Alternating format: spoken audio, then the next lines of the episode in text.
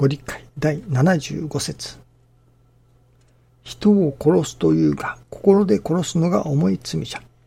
それが神の帰還にかなわぬ。目に見えて殺すのはお上があってそれぞれのお仕置きに合うが、心で殺すのは神が見ておるそう。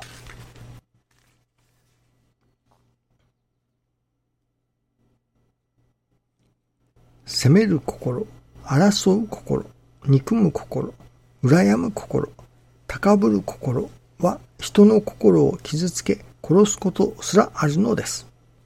心一つで全てを作ると言われるのですから、心一つで全てを壊すことにもなりかねません。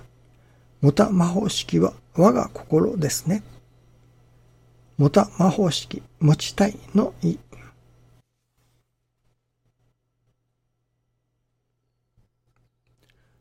我が心。師匠は、この我が心、この世にいる時も我が心そしてあの世に行っても我が心を求める、求め続ける、とおっしゃっておられましたが、私どもが信心の目標、目的というのでしょうか、するものの一つにその和らぎ喜ぶ我が心、いついかなる時でも喜んでおれる心、そして和らいでおれる、そういう心を目指すのだと。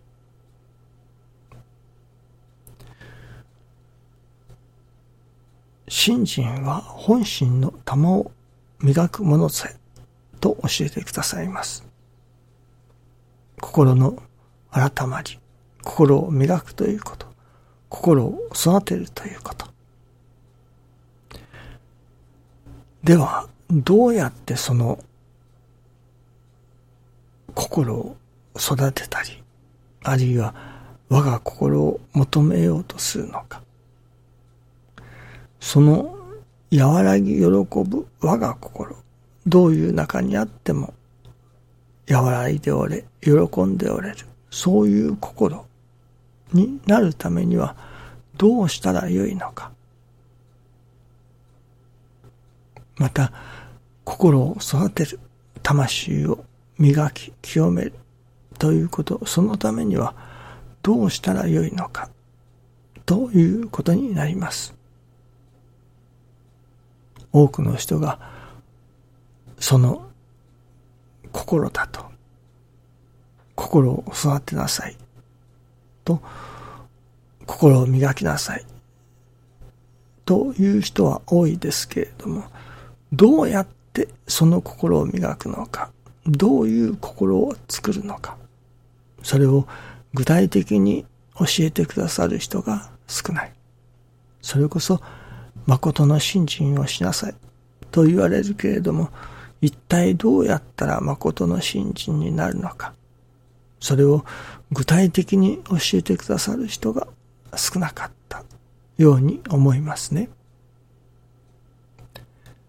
師匠はその手立てを大変具体的に教えてくださいました。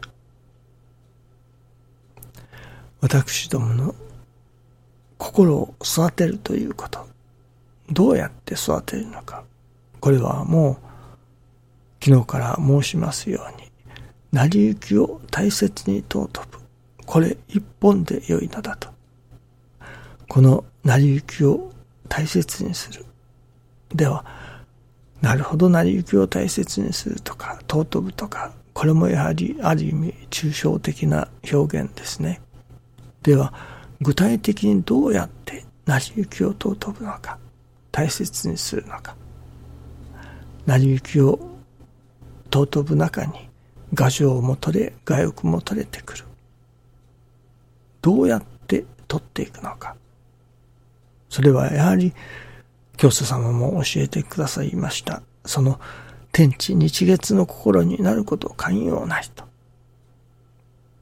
師匠はこの天の心は与えて与えて山の麗しの心だと。地の心とは受けて受けて受け抜く泥の心だと。また、日月の心とは太陽のあるいはお星様の運行のように一部一輪狂いがないというのでしょうか実な心だと教えてくださいます。より具体的に教えてくださったわけですね。天地日月の心と言われてもピンときません。いわゆる具体的にどういうものかわかりません。それを師匠は具体的にこういう心だと教えてくださいました。その成り行きを通して天の心を、地の心を、日月の心を身につけていく、マスターする、稽古をするということですね。日々、様々な事柄が私どもの身の上に起こってきます。その、それらの事柄を通して、よし、ここは天の心を身につけさせていただこう。よし、ここでは泥の心をマスターさせていただこう。日月の心をマスターさせていただこう。と、そういう取り組みをさせていただくということですね。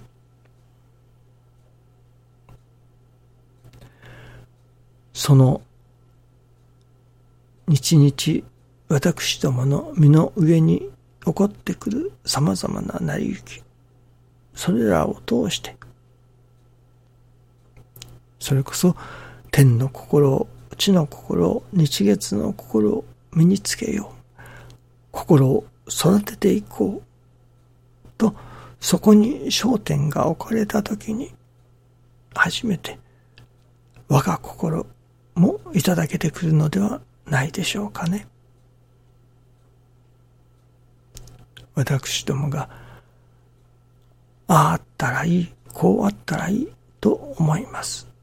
その思い通りにことが運べばなるほど和らぎ喜ぶ我が心で折れるのかもしれませんけれども、なかなか私どもの思い通りにことが運ばない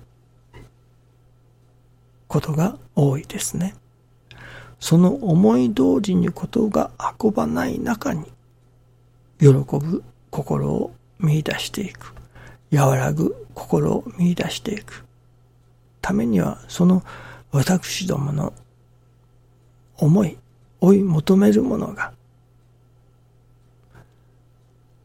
焦点が変わってこなければなりませんね。それこそ、天地日月の心をマスターする、身につける、魂を磨く、清める、というそこに焦点が定まらなければ、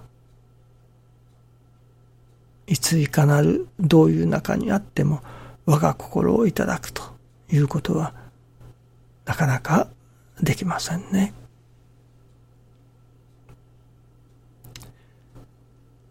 私どもの身の上に起きてくるその成り行きを通して、ここは泥の心を身につけよう。ここは天の心を稽古させていただこう。よし、ここは実意、丁寧、日月の心を、まあ、発揮するというのでしょうか。マスターするというのでしょうか。そういう取り組みの中に、真の幸せへとも神様が導いてくださる。真の幸せとはやはりどういう中にあっても和らぎ、喜ぶ心を持ち続けておられる。そういう状態が助かった状態と言えるのではないでしょうかね。